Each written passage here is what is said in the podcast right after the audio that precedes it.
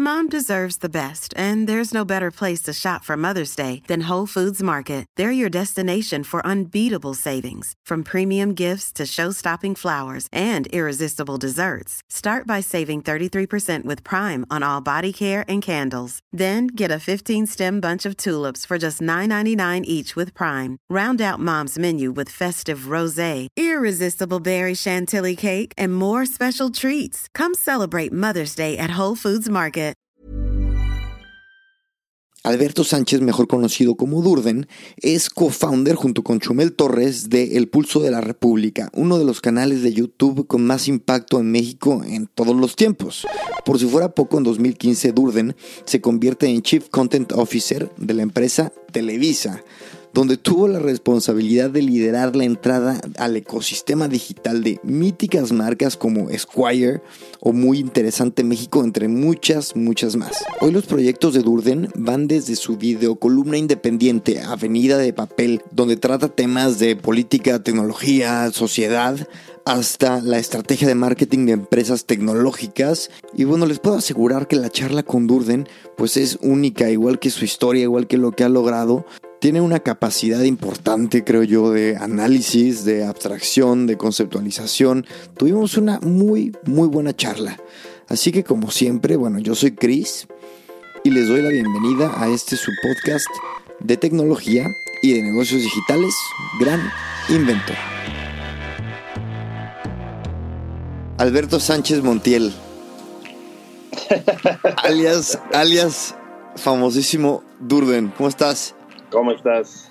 Muy bien. Ah, mira. Feliz de tenerte aquí. Igual, muchas gracias. Todo bien por acá, encerrados por la pandemia, pero, pero bien, tranquilos. ¿Sí estás cumpliendo el encierro o a la mexicana? No, nomás, ya llevamos dos meses y algo acá encerrados. Yo ya perdí. Desde antes del Vive Latino ya estábamos encerrados. Qué fuerte, qué fuerte, pero qué bueno que te pusiste las pilas este, desde un inicio. Durden, a ver, sin darle muchas vueltas, cuéntame ahorita qué andas haciendo.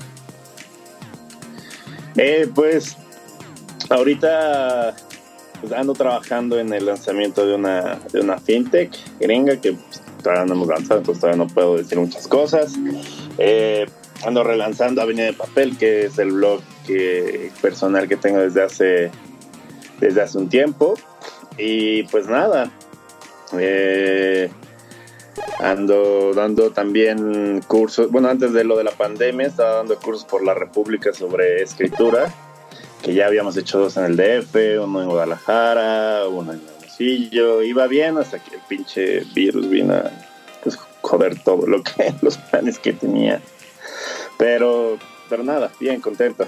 Ok, oye, cuéntanos, no suelo, no suele ser este un podcast mucho de, de hablar de la historia de, de, de cada uno y la trayectoria, pero yo creo que en tu caso vale la pena hacer como un énfasis en, el cambio que hiciste totalmente de, bueno, de ser un abogado eh, a convertirte en una persona que desarrolla marca, que desarrolla estrategia, que te metes en temas de guiones, tienes el tema de, de Avenida de Papel, que, que, que pues le sigues dando ese tema de la narrativa, un poco, un poco el, el un popo, un poco el este el, tema de análisis y desde un, desde un punto de vista político, crítico, ¿cómo, cómo sucede eso?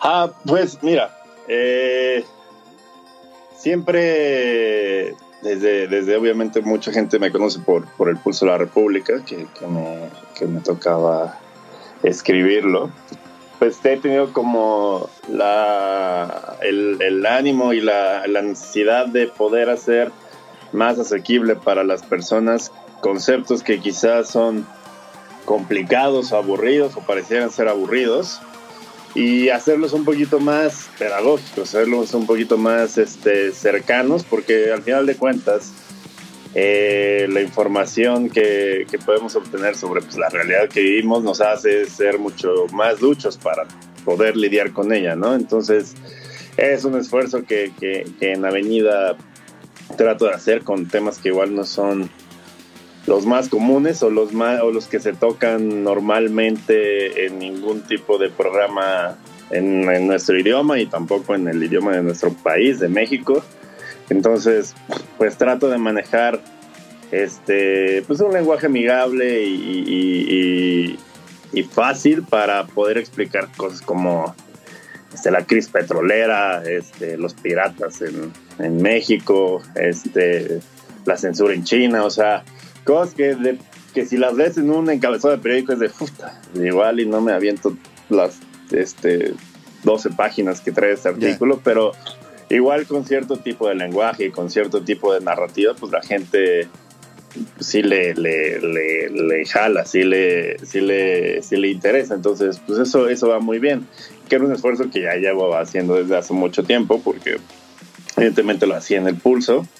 Y también, este, pues yo desde los 19 escribo televisión, entonces me he estado entrenando eh, en, esa arena para, pues para también este, hacer asequible en un lenguaje, en un lenguaje común, pues varios temas, ¿no? Entonces, eh, la escritura en diferentes plataformas pues, ha sido parte de, de mi vida profesional mucho tiempo. Lo que veo es como que es un esfuerzo de mainstreamear, por decirle de una forma, eh, temas que tal vez no eran tan accesibles, como lo acabas de decir, pero empezando con el pulso, temas de política, noticias, y ahora eh, en, en Avenida Papel tocas tocas temas de, todo tipo de tecnología, de, un poco más sociológicos.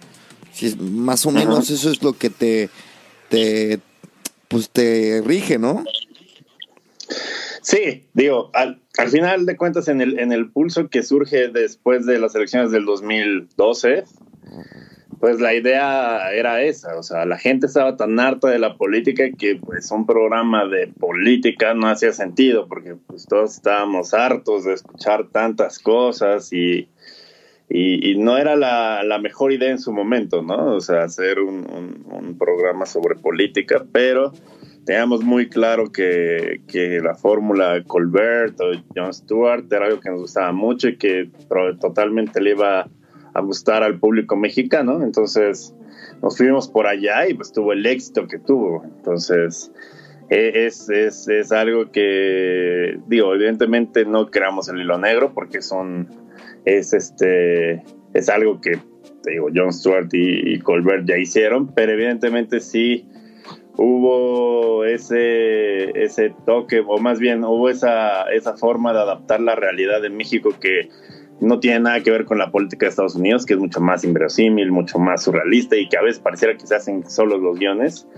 Y eso tratar de trasladarlo a algo que no fuera este, una sátira este, tan mexa como de repente lo hacía el chamuco, como de repente lo hacía otro tipo de comediantes que, que tenían otra manera de, ver la política en México. Nosotros tratamos de hacerlo, o desde mi punto de vista, mientras yo estuve en el programa, de que tuviera rigor informativo, pero evidentemente que fuera entretenido. No solamente que fuera bromas tras bromas tras bromas, sino que hubiera un rigor en lo que estás diciendo y veracidad en lo que dices para que la gente también, pues, o sea, a la hora de verlo, este, pues, se informara. Y además hay un elemento de que, de que siempre he pensado de que cuando hay algo que indigna mucho, pues, hay de dos, o sea, hay, dos formas de llegarle muy duro a la, a la, a la, gente, a su, a su, este, a su... Su fibra. A su core, pon tú, que es, este, o los haces indignarse o los haces reírse. Entonces, aquí hacíamos las dos cosas. Entonces, la gente cuando se indignaba, se acordaba mucho más de que se, se había indignado porque se había reído, ¿no? O sea, la broma representaba algo más. Claro, claro, claro era un método que funcionaba bastante bien. Oye, y a ver, este, esta escuela que, que, que, se nota que traes, que yo no sabía que empezaste a los 19 escribiendo para tele, cuéntame un poco, porque no pensaba ir ahí, pero me, me sorprendiste con esto. pues, eh, digo, al final, o sea, muchas, muchos no, yo soy abogado, yo estudié... Eso sí lo sabes. Este, sí, abogacía en la UNAM, y eh, conocí a, Manuel por, por Twitter cuando yo iba en la universidad. Alias Chumel, Torres para los que no Exacto. Exacto. Y eh, empezamos el programa, empezamos el, pulso, fue a los 19. Ah, tú tenías 19 este años cuando empiezas esto. Sí, Manuel tenía 30, yo tenía 19. O sea, ahorita cuántos años tienes, Dudu? 29. Ok. Voy a cumplir 29. Ok. Este, teníamos eh, este proyecto del pulso, ya lo habíamos empezado a grabar, estaba empezando a quedar cagados, nuestras tías estaban empezando a reír mucho de lo que estábamos haciendo y eh, teníamos amigos que, que, que, tenían, que trabajaban en Televisa que en algún momento plantearon también este, que si no queríamos hacer ese proyecto ahí, obviamente dijimos que no, pero eh, como les gustó la forma en la que escribíamos, pues nos jalaron para escribir televisión para, para Canal 5, para una barra que era como... Antes del Mundial. era como de... Esa fue una parte polémica de eso, pero eso fue como tres años después. Antes de ¿Ah, eso escribíamos para una barra que se llamaba PM, que era para chavos millennials y eran como sketches y cápsulas informativas sobre temas poco comunes, pop, y, y, era, como con una nueva camada de conductores que de ahí este, yo conocí, por ejemplo, a Diego Alfaro, que ahorita ya es como el, un, personaje muy famoso y es como el, el ícono de, del, del chavo millennial que todas las marcas quieren. Y otros conductores muy talentosos y a ellos les escribíamos este, eh, estas cápsulas que duraron como tres años. Ok. Después de eso eh, viene lo, de, lo del mundial. Que dijimos, pues va a ser sobre fútbol, la gente no se va a encabronar, es sobre, sobre fútbol, sobre otro tema que obviamente se encabronaron y fue un cisma y obviamente a Manuel no, no le gustó mucho desde entonces.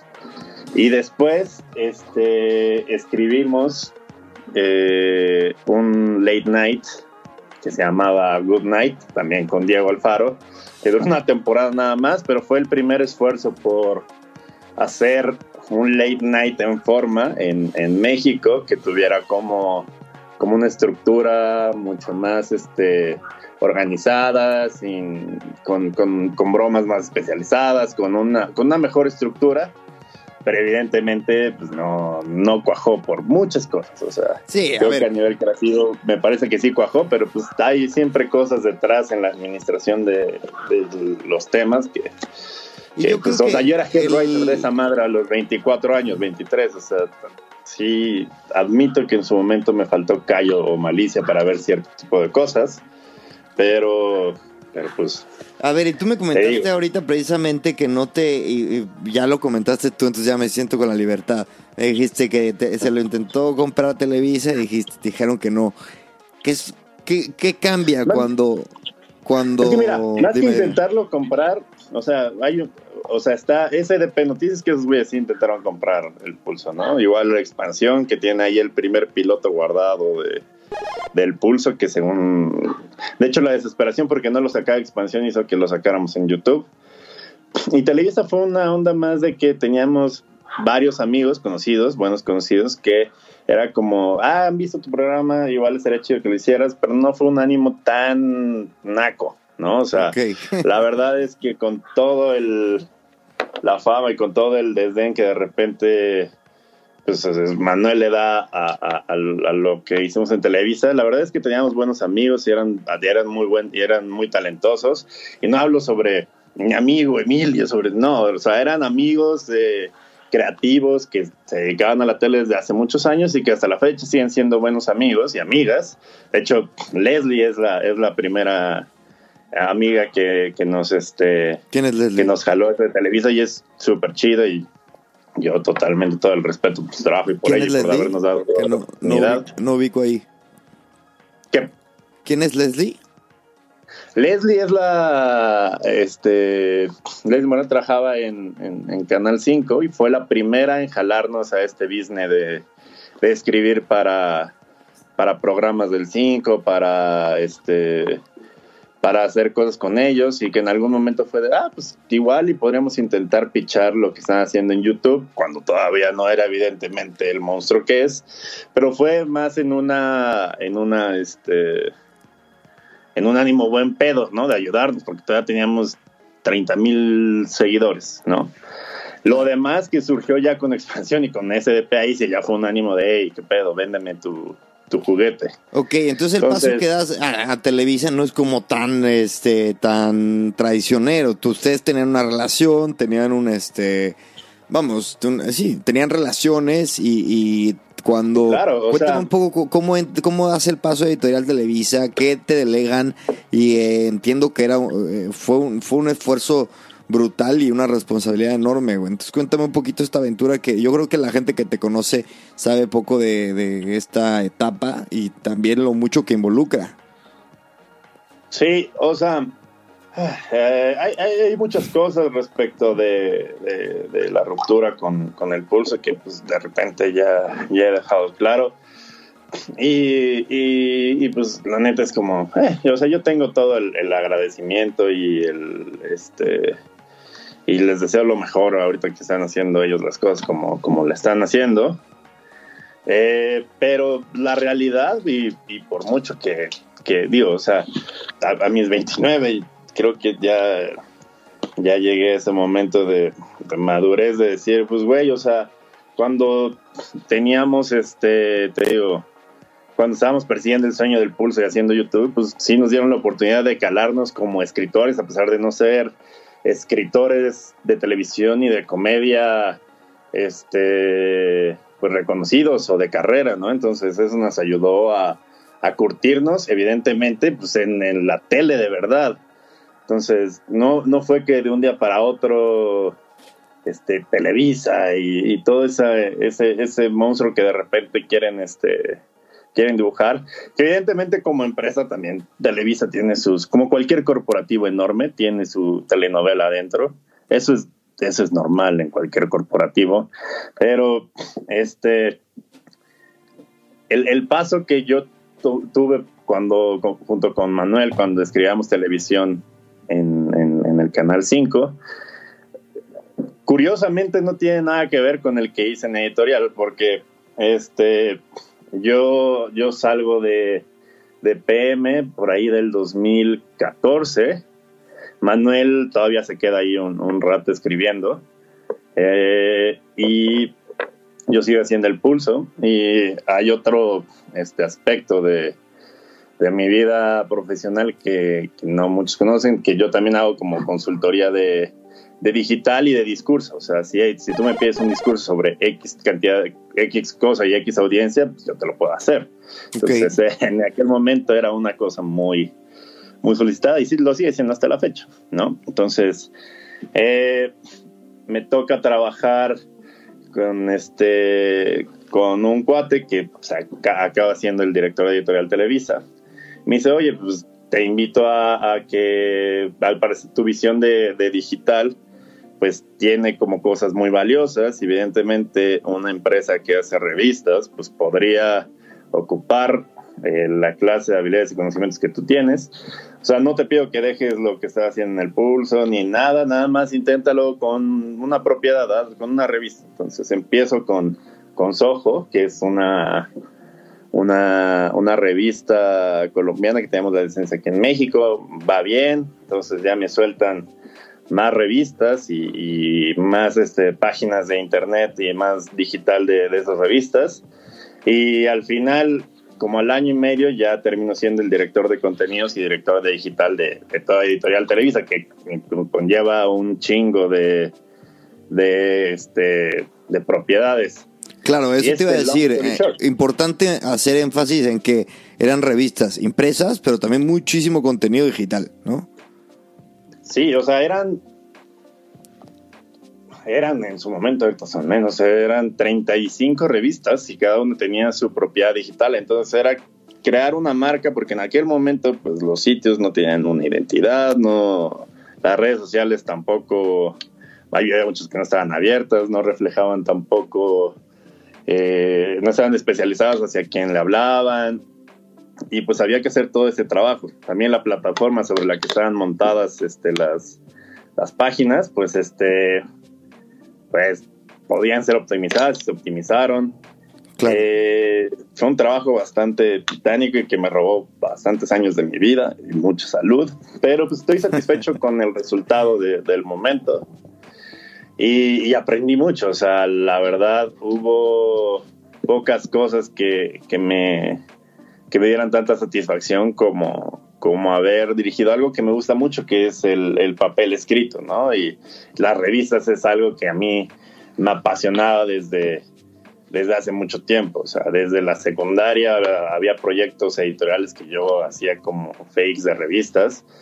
Y, y que estar a cargo de unas y estar a cargo de, de, de, las más famosas de Latinoamérica, pues sí fue algo que, que para mí fue un, un milestone en lo que... ¿Cuál era la marca estrella de, de, la editorial?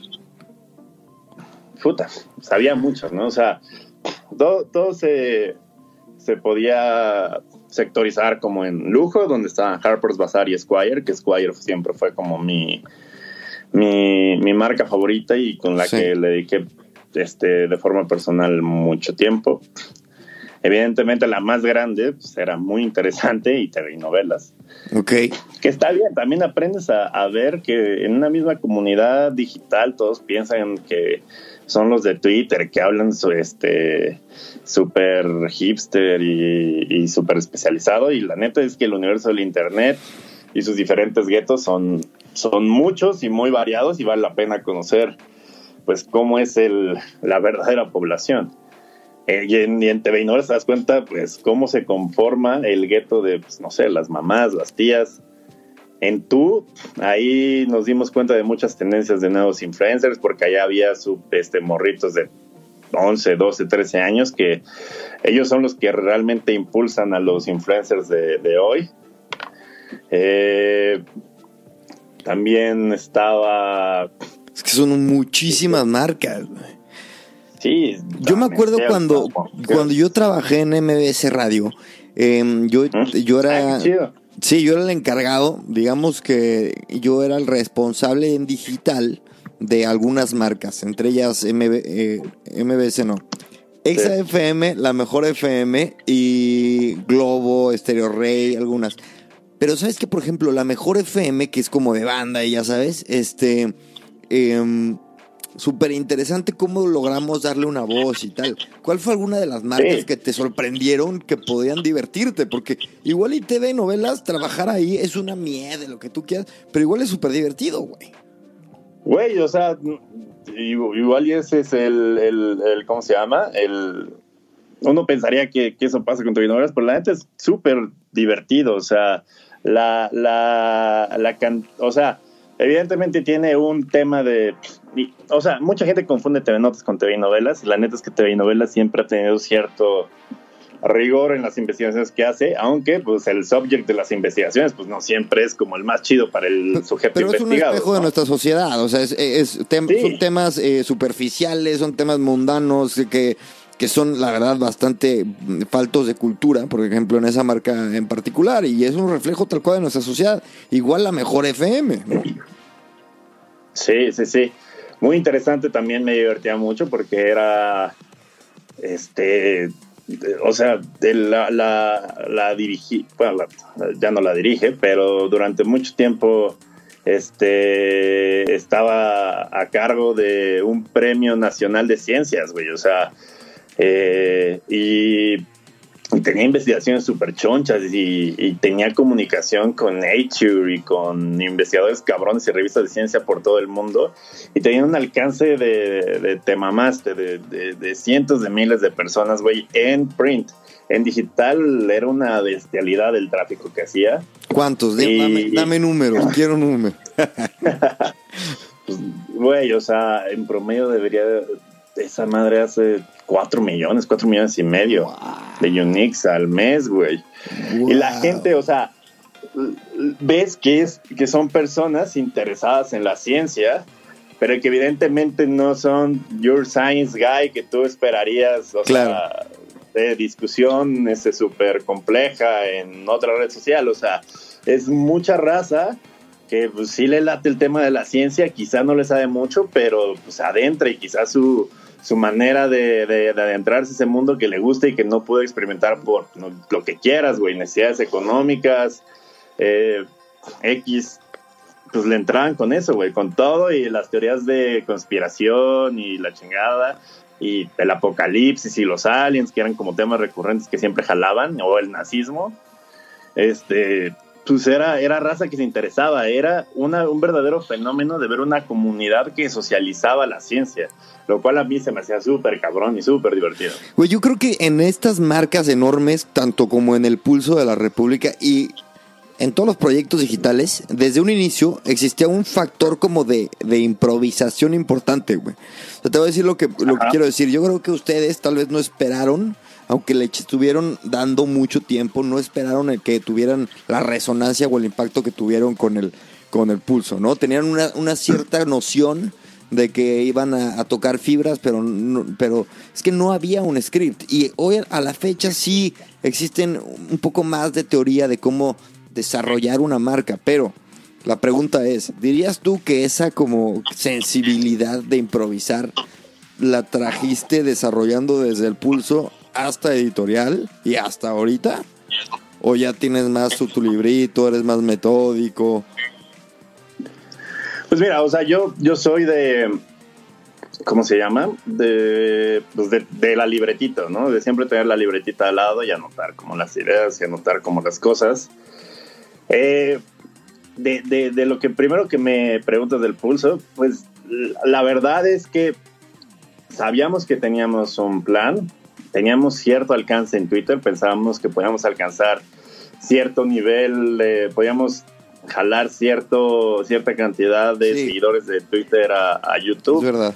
Pero en aquel momento esa cantidad pues, no representaba yo creo ni 50 mil güeyes, a lo mucho, y no una expectativa, en un forecast muy favorable, ¿no? Empezó a ir muy bien porque la verdad me parece que estaba muy bien escrito y estaba muy bien este, actuado también por, por, por Manuel y, tenía temas que muchos no habían visto y había, y había cosas que, que quizás no le habían dicho a cierta a nuestra generación en cierto idioma que le hizo que le hizo cómo se llama tener cierto éxito. Pero la realidad como todo es pues tener el producto o sea tener el talento y tener el momento de suerte para poder empujarlo no o sea en cuanto nos tocaba ese momento de suerte, pues ya teníamos el producto hecho, entonces, porque si te toca el, momento de la suerte y no tienes ni madres, pues vale madre, ¿no? Pero a ver, no tenías recursos y ahora en Televisa tienes recursos, tienes marcas. ¿Y, cómo, afrontas ese reto? Porque ya es, sí, de script, tomas nota de lo que quieras, tienes tu metodología, pero, pero al mismo tiempo sigue siendo nuevo. Sí, totalmente. O sea, el punto que iba con lo que te estaba diciendo actualmente es que cuando conocemos a Yayo es cuando realmente repunta, ¿no? Se fue, se fue como el momento de, de suerte y también pues, le, agradezco mucho a Yayo que... Para los que no saben, Yayo tenía un canal de YouTube que era más potente, entonces cuando entra el pulso ahí, como que, ¡pum!, despega, ¿no? Y entonces sí, no, la, verdad ya es que se vuelve a... Yayo, más allá de, de, nosotros y el pulso, pues tenía ojo, de ahí salió Pepe Problemas, Luisito Comunica. O sea, Luisito Comunica cuando hicimos lo del Mundial, era el güey que te ponía el micrófono, güey, y te grababa. O sea, el cabrón todavía no había sacado nada, güey. Y, güey, eso te demuestra que. No, ya yo sí tenía buen ojo. te digo, es, es, intuición. Stretchy. O sea, sí, sí, sí. Es un gran productor. Y también, evidentemente, un gran escritor. Yo, también él, él, él, bloguea muy chido, pero tiene un set de skills bastante cabrón. O sea, y eso nos ayudó mucho a nosotros. Y en ese sentido, te digo, ver producir a estas personas que evidentemente se acabaron convirtiendo en estrellas del YouTube en su momento, te digo, como Stretch, como Pepe, como Yayo. Pues, o sea, sí ves, en, o me tocó ver observar mucho en, en, en, ese, en esa época, cómo, este, cómo se desarrollaban marcas, porque era lo que acaban siendo estos güeyes, o sea, marcas enormes, güey, desde cero ver cómo Stretchy se volvió un fenómeno y Pepe y, y, ese, y ese tipo de, de, ¿cómo se llaman?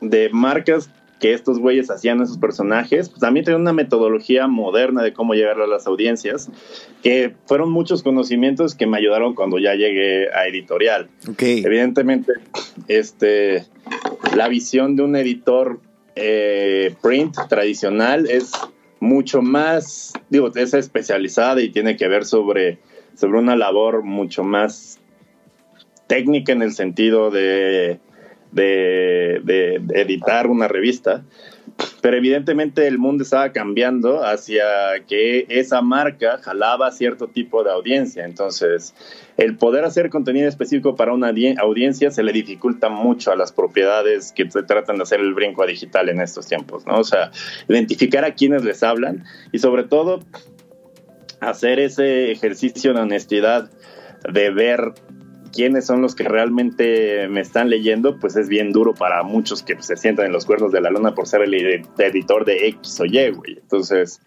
evidentemente, para, para lo de las revistas, pues era un ejercicio de honestidad y de creatividad para poder saber quién es la audiencia y, y, si, y si no era la audiencia, la audiencia meta, cómo atraer a los de la audiencia meta. O sea, claro. varios ejercicios de los que hice fue, pues es que o sea, los que escriben en print, pues si escriben tan chido deberían de jalar cierto nivel de reach y de engage en digital, ¿no? Igual y si no lo alcanzan, igual y quizás están escribiendo tan chido. Evidentemente hay, hay güeyes que escriben súper cabrón y que pues evidentemente no tienen el reach que alguien que tiene mucho alcance tendría y se reconoce, pero, pero sí había que hacer un switch a, a digital en el sentido de, de que las marcas de, las revistas tenían que tener un manejo como, como eso, como marcas, no como simples revistas. Entonces había que generarles un network, había que generar un, idioma y un... Exacto. O sea, yo en aquel momento, pues, desde hace muchos años, era muy fanático de Complex. Y lo que ellos hacen con sus marcas y la manera en la que les dan su propio lenguaje y su propia, este, su propia personalidad, a mí se me hacía brillante y era parte de lo que quería conseguir con cada una de esas marcas, ¿no? O sea, ellos tienen First with Fist, tienen Complex, tienen este Collector, tienen o sea, y tienen su propia su propia personalidad y los reconoces y, todo y eso era lo que necesitaba yo que sucediera en aquel momento. y de alguna manera sí, Dime. sí fue exitoso. Una cosa, Urden. Ahora, en tu último capítulo de, Avenida de Papel, hablaste sobre las grandes, los unicornios y el cómo muchas veces las figuras de los fundadores un poco eh, se agrandan, ¿no? Y yo siento que el... se vuelven locos. Se vuelven locos, pero también la gente piensa que son, que son dioses. Por ejemplo, lo dice Scott Galloway, este cuate que eh, analiza mucho negocios digitales. Dicen, dice que eh, critican mucho a Steve Jobs. Dicen, es que todos caímos rendidos ante, la figura de un güey que se aprovecha de niños haciendo este, iPhones en China. Lo pone así, ¿no? Que, ya... Bueno, tal cual. Pero yo creo que nos tocó, a mí al menos, este, y dime, y aquí va la pregunta. Yo creo que sí nos tocó estar en un momento en el que la gente, los directivos, los gerentes dentro de empresas que se empezaban a convertir a digital, no tenían ni idea de qué se trataba este mundo. Y nosotros que tuvimos la fortuna de empezar desde muy chavitos a, trabajar en este mundo, pues nos empapamos y de repente eh, estas personas nos veían como, wow, Durden o Christian, experto en digital y tal. Y yo creo que ese, esa como godlike figure que hasta cierto punto se nos dio en una, en una de este, proporción de vida, ¿verdad? A los unicornios de, de Silicon Valley. Este, creo que puede ser bueno o malo, ¿no? ¿Tú llegaste a sentir en, en este peso, por llamarle, por llamarle de una forma, de, de, lo que habías logrado en el mundo digital? Pues mira, o sea, tampoco no me compararía con los güeyes que dirigen los unicornios, porque pues, evidentemente sí hay un mundo de, separación. Pero, existía, existía un caso de éxito, vamos, que, que importante. Sí, Tío, para mí la mayor barrera siempre ha sido, pues, o sea, la edad. Creo que mi mayor nivel de complicación que de repente tuve cuando trabajé ahí fue que pues, era más joven y le tenía que dar órdenes a gente que era mayor y eso evidentemente nunca cae bien. Entonces tienes que tener cierto nivel de tacto en ese sentido, pero también había que apurar las cosas porque no teníamos mucho tiempo y estábamos en pleno boom de redes sociales y pues, güey, o sea, no, no hay tiempo, mucho tiempo como para... Para bien a todos. Sí. Eh, a, mí me parece que esta onda de idolatrar a, a, los este a los jefes de las startups, y en general de idolatrar a, muchos líderes de, de, startups modernas, pues es, es parte también de que es una generación que busca reflejar sus carencias en ídolos y por eso hay este, tantos armies de artistas que dedican su vida a, defenderlos y a postear sobre ellos. O sea, hay cierta igual carencia emocional en, en, gran parte del público que igual obliga o más bien que genera y evidentemente propicia que se idolatre este tipo de personajes que no hay que olvidar que son genios del marketing por eso están ahí posicionados entonces su trabajo es eh, convencerte de que son una pistola y evidentemente te convencen, pero bien, que eso sea realidad, pues no. Entonces, tratar de desmitificar y sobre todo explicar cómo eh, el poder pues, corrompe a todos niveles, pues, eh, era importante para mí, ¿no? O sea, hasta que no lo ves de propia mano, sí, sí, no, no, no sé si tuvieras la capacidad de explicar cómo no y es una discusión que se tiene con los billonarios, ¿no? ¿Cómo no le puedes confiar al altruismo o a la caridad de una persona el hecho del sistema de salud o del sistema de seguridad? O sea, no puedes trasladar algo que es obligación del Estado a una persona. ¿no? En el sentido de las startups más grandes, ¿no? Uber, WeWork, este, este, Tesla. Y en el sentido más este, medio de de como líderes de digital, pues es lo mismo, o sea, eh, me parece un mejor approach para los, las personas que, que podemos o tenemos cierto nivel de, de influencia en el, en el, medio o que, o que podemos hacer algo, un granito de, arena en, en, hacerles más fácil como la, la, información y los contenidos a las personas, pues hagámoslo, o sea, más allá de generar un tótem de narcisismo personal a, través de lo que uno hace, pues yo siempre le he visto como que sí debe tener cierta utilidad social lo que se hace, ¿no? Evidentemente, en esta época en la que se socializó a todos poder hacer contenidos, en la que todos son actores y todos son espectadores al mismo tiempo, al mismo tiempo es este, en el momento en el que todos sean creadores, pues ya nadie lo es, ¿no? Que es una teoría. Que es Instagram, por ejemplo. Exacto. Pero o sea, creo que lo que define y lo que de repente hace que, tengas un mejor, eh, un, mejor performance y una mejor visión y, quizá algo que te dé más satisfacciones, pues darle ciertas dimensiones sociales a lo que haces. No siempre se puede y evidentemente hay muchas cosas que uno hace porque nada más nos gusta, pero, pero como todo hay matices y en, si de repente llegas a ese nivel de influencia, pues por lo menos eh, tener cierta conciencia de que por más que tengas un jet de 70 millones de dólares y, hayas conseguido billones y billones, pues siempre puedes acabar como un pendejo para la historia si lo acabas haciendo de la verga y tú eres Como muchos ejemplos que, que, que, hablaste, que por favor vean. mucho menos, Que vean tu capítulo, güey, que, que, que está buenísimo, que hablas de esto que nosotros tocamos bastante en el, en el podcast, de los founders y y yo te quiero, hablando de, la influencia, yo me doy cuenta, Durden, que en, existen medios que son mucho más íntimos, que, pero que tienen un, digamos que un equilibrio súper potente de influencia versus reach, o sea, engagement, ¿no? El podcast, por ejemplo, es un medio que tiene un engagement brutal, ¿no? Por su formato, porque los temas que se tocan son muy de nicho, etcétera. Yo creo que, por ejemplo, Avenida de Papel es un medio que tiene lo mismo, un engagement durísimo porque también este, la gente ya te conoce hace tiempo, habla de temas de muy que le van al mismo target, lo mismo, nicho, ¿no? y esta comparativa de trabajar con una grande, una marca grande, pesada, potente y o ya de tiempo, ¿cuáles, ¿cuáles son las mayores diferencias de uno, la forma de posicionarlo y dos, el impacto que generas.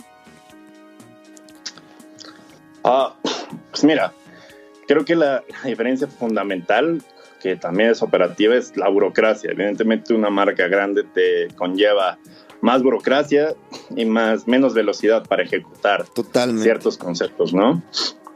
Que eso acaba siendo este, muy duro si no se soluciona, se soluciona a tiempo. Pero eh, creo que los fundamentales pues acaban siendo eh, pues bastante similares, pero la velocidad de ejecución es lo que hace que unos tengan éxito o no. O sea, tú puedes ver que eh, el, fomentar que las audiencias tengan este, cierta actividad con tu contenido y que produzcas este, contenidos largos y que escribas piezas largas que sean de interés, que a la gente le sean de utilidad, porque pues, tienes dentro del contenido hay pues, dos que no fallan, ¿no? El, el how to, el cómo hacerlo y lo que es este, informativo para el nicho. Pero, pero la velocidad en la que las aplicas es lo que es la diferencia entre pues, aprovechar una ola que puede durar 24 horas, como muchas veces pasa en digital, que una ola de tráfico dura 24 horas, ¿no? En el trend, y no hacerlo. Y evidentemente, creo que para cualquier marca de cualquier tamaño, el hacer contenido evergreen es la mejor apuesta, o sea, contenido que te va a funcionar en cualquier momento y que en cualquier momento va a ser, va a ser consultado porque se relaciona contigo. Ok y que no tiene vigencia. Y la otra, pues es este potenciarlo con, con el trend y con lo que sucede en, en, el día a día, ¿no? Te digo, la velocidad en lo que lo haces depende de qué tan grande es tu marca y de la burocracia que tienes. Entonces, por eso Axios crece tan rápido y quizá al New York Times le cueste más trabajo montarse a cierto otro tipo de cosas, ¿no? Pero pues digo, el New York Times tiene The Daily, que es algo que se sacaron de la manga y está impresionante, ¿no? El podcast que tienen diario con Michael Barbaro es, es, increíble esa madre, o sea, Daily? yo no entiendo, o sea, tiene sus ventajas y sus desventajas, o sea, puedes sacar cosas muy rápidas y puedes sacar y puedes hacer innovaciones muy rápido cuando eres una marca chiquita como Axios, que pondría yo por ejemplo. Y el New York Times, que es grandota, que es este anquilosada, que tiene también su burocracia, al no ser rápidos, ellos creando un contenido evergreen, como es de Daily, que es suyo, en lugar de, ya no somos tan veloces para cachar el trend, ¿no? O sea, como New York Times. Igual y sí lo son, igual me estoy, pero, o sea, yo, yo veo que destacan más por lo que ellos hacen como, ah, esto es del New York Times y esto siempre, no importa qué saquen, yo lo voy a ver porque pues, funciona todo el tiempo, ¿no? Ok. El, es evergreen.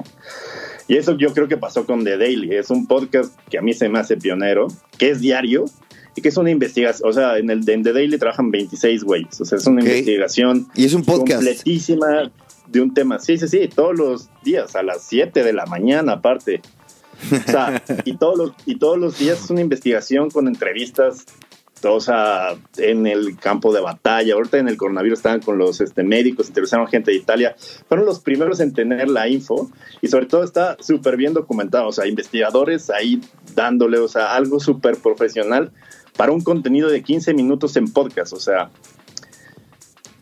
para una compañía el invertirle 26 plazas a un contenido de audio de 15 minutos, a un podcast. En el 2000, cuando lo sacaron en el 2015, a mí se me hace como de, güey, o sea, los podcasts existen desde hace mucho tiempo y tuvieron como cierto pico y luego como que desaparecieron y luego ya, ¡boom!, voló, ¿no? Pero lo que hizo para profesionalizar y para poner un ejemplo de Daily es lo que digo, las marcas grandes que quieren innovar, pero que quizá no les da el tiempo porque su propia burocracia no les da, pues este tipo de cosas arriesgadas es lo que pues, te puede dar el éxito y te puede hacer que, que penetres en audiencias que no pensás que ibas a penetrar, porque pues de Daily lo escucha un chingo de morritos, un chingo de raza que, que no esperarías que lo escuchara y que quizás sea la propiedad más famosa del New York Times ahorita.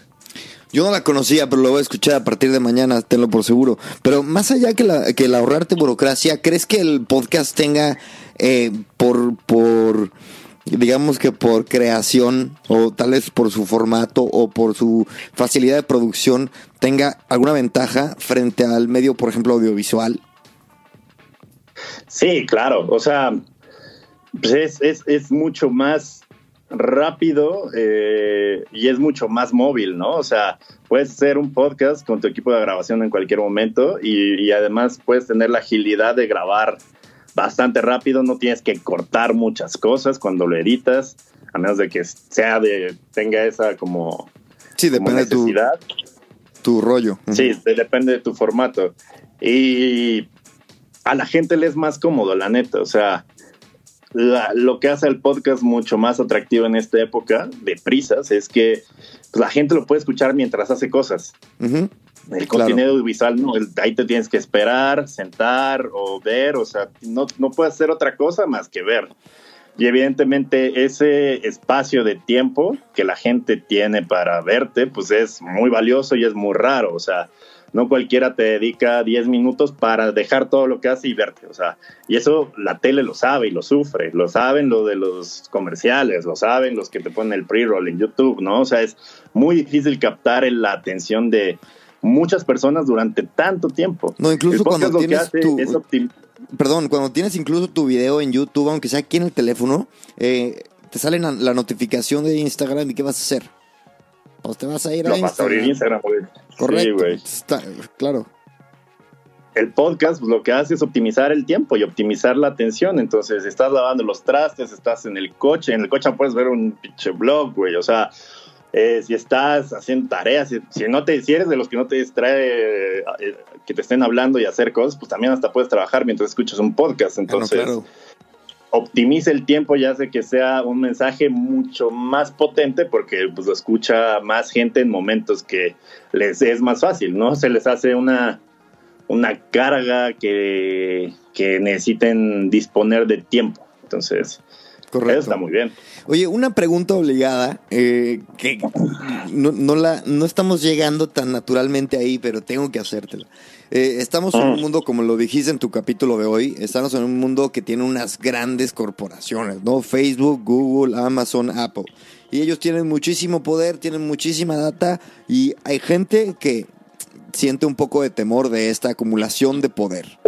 Quiero a grandes rasgos, sin preguntarte, o bueno, este, sin preguntarte eh, acciones puntuales que dirías tú, quiero que me des como tu perspectiva de esta acumulación de poder y tal vez alguna alguna algo que se podría hacer o te, quiero hacer la pregunta así como un poco más al aire. Ya, pues digo, cualquier acumulación de poder es, es, es nociva, cualquier negocio monopólico evidentemente es nocivo para los chiquitos que quieren dedicarse a ese negocio, para los que quieren competir, ¿no? Evidentemente la competencia genera mejores servicios para la gente y en el caso de, la data es un, es un negocio que tiene tantas vertientes, unas positivas y unas aberrantemente negativas, dependiendo a, a quién se la vendas que, todavía no me queda claro, o sea, el, el, negocio de la data, más allá de la data en sí, que el, acceso a la data pues ya es, es irremediable, la neta, o sea, ya es un negocio en el que voluntariamente el cliente da su data, güey, porque pues, te digo, es una época de que todos quieren atención, todos queremos atención, todos quieren este, ser parte de, ser parte de algo, son actores y creadores al mismo tiempo y espectadores. Y pues ya das tu data, o sea, dónde vives, cómo vives, qué compras, qué o sea, ya es, ya es normal, ya hasta lo publicas, entonces, la, la mayoría de la gente ya la da de por sí. Entonces, el negocio de la data y de a quién se la das, pues evidentemente, pues ese es un tren que ya salió, o sea, la regulación de quién y cómo, se, cómo la das. O sea, hay ciertos esfuerzos privados que a mí me parece que debería haber esfuerzos públicos, que gubernamentales por regular es, e, eso, como, lo que ha hecho Europa, que Europa también lo ha hecho con ciertas deficiencias. Sí. Pero eh, llega a un dilema que obviamente pues este, cuestiona el propio capitalismo de en, en, lo que se refiere al negocio de la data, pues, ¿a quién le vendes? ¿A quién le puedes vender? Lo que te dice el liberalismo económico y el sistema en el que estamos actualmente es, güey, pues le puedes vender a quien se te hinchen los huevos, o sea, a quien quieras le puedes vender, no hay ninguna limitación y si me limitas estás atentando sobre mis garantías individuales, ¿no? Pero lo, eso lo vi mucho y precisamente me puse a investigar eso de que lo escuché en The Daily. Hay una compañía en Estados Unidos que descubrió cómo, o más bien, que, que ideó un, este, una aplicación con un algoritmo que si te sacan una foto, con esa foto buscan en la base de datos del Internet, que es totalmente libre y pública. Ah, entonces le saqué una foto y esto coincide con estas fotos en estas redes sociales. Entonces, con sacarte una foto ya saben quién eres, en dónde estás o en dónde has publicado cosas. Entonces, ya más o menos le da. Es como image search, de hecho, de eso de que pones una foto y le pones como buscar al revés. Pero total, así. Pero, pero monstruoso, güey. O sea, te revisan, revisa en tiempo real un chingo de redes sociales y entonces el sistema, en cuestión de un minuto y medio, ya te dice: Pues este güey tiene 12 matches con este tipo de cara en Facebook, Instagram, tal, tal, y según esto se llama esto, con un rango de, de accuracy de 91%. Ya lo ve el policía y es como, ah. Pero bueno, ya creo que ya spoilé el, el tema. Entonces, esta esta compañía, este, pues esta tecnología se puede utilizar para muchas cosas, ¿no? Pero decidió darle la prueba a varias policías locales de Estados Unidos. Entonces, para cuando quisieran detener a alguien, pues sacaban una foto y ya sabían quién era. Entonces, ya sabían, lo, lo cual para un policía, pues le, le ahorra un chingo de chamba, de investigación, güey. Si de repente o tienen la foto de un asesino, pues ya tienen la foto, ya pueden investigar quién es, güey. Sí, pero también En, el, en el lado negativo, el gobierno, si quiere, si tiene un enemigo político, alguno de los sheriffs de la policía, pues lo busca y lo descubre cualquier movida y pues le mete una espantada. Que es que todo, todo puede ser bueno o malo, evidentemente, cuando es tan grande, es que el, el miedo, el miedo es que sea tan grande, ¿no? En la magnitud. Sí, no, y lo que, y lo que hizo este, el gobierno de Estados Unidos fue ir con ellos, investigarlos, preguntarles. El New York Times fue a preguntarles. Y el fundador dice, no, pues mira, o sea, nosotros no tenemos la intención y, yo les prometo que no le voy a vender a ningún gobierno y no le voy a vender a ningún este a ninguna este democracia que esté fallida ni a ninguna dictadura lo voy a hacer solamente con clientes que sean honestos, que sean moralmente, que me convenzan moralmente y la chingada, pero es como de, güey, pues no nos podemos fiar de tu, la capacidad de fichar gente de forma global a tu buena fe, güey, a de que tú, a tu brújula moral sea algo que defina si la gente es fichado o no.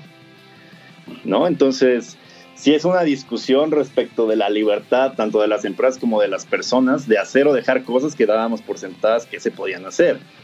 Pero pues es que no había un problema como este, ¿sabes? En ese sentido, pues va a haber modificaciones que yo todavía no sé la respuesta a la manera en la que acudimos a servicios, en lo que esos servicios hacen su negocio, el propio, el propio Amazon que tiene la información de miles de sitios en su, en su cloud services, de cómo se comportan a la hora de comprar, pues es un chingo de información.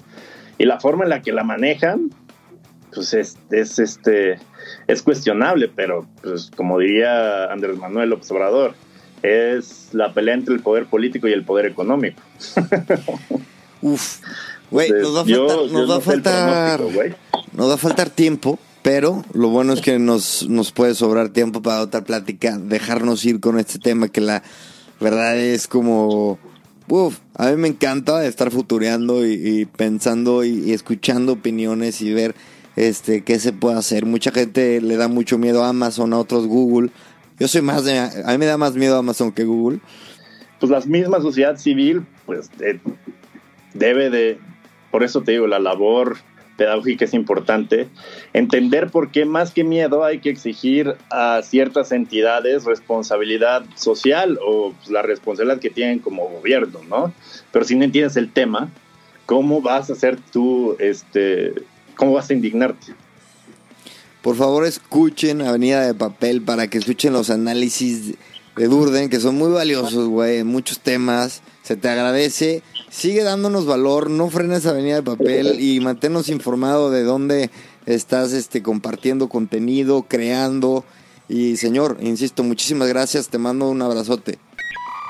Abrazo, Cris, muchas gracias. No, no me cuelgues, pero nos despedimos de todos. Órale. Venga.